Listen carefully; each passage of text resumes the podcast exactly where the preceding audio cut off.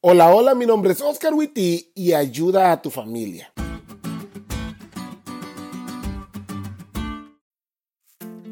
Un tío mío tenía la siguiente frase, si a mí me va bien, a toda la familia le va bien, porque él se constituía el ayudador de toda la familia. Cuando a él le iba bien, nos enviaba dinero, nos llevaba cosas cuando venía a casa y recuerdo con cariño esa etapa de mi vida. Hay mucho de esta historia que tiene que ver con la lección de hoy. El capítulo 7 de Daniel describe a los hijos de Dios como los santos del Altísimo. Estos últimos son el blanco de los ataques del cuerno pequeño.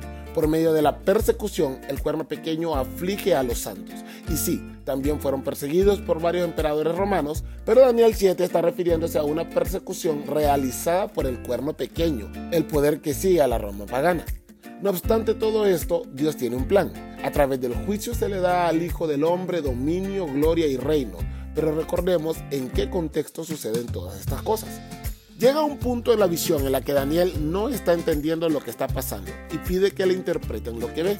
Y es un ángel el que le brinda una explicación de la visión.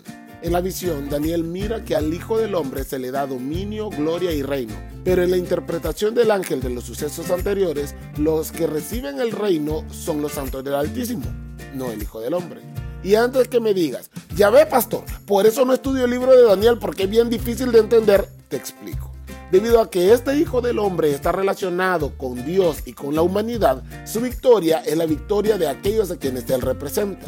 Por eso los santos reciben el reino, porque el Hijo del Hombre recibió el reino.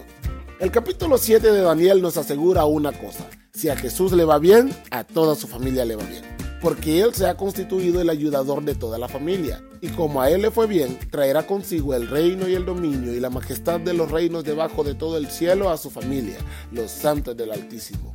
Y si te soy sincero, espero con ansias esa etapa de mi vida.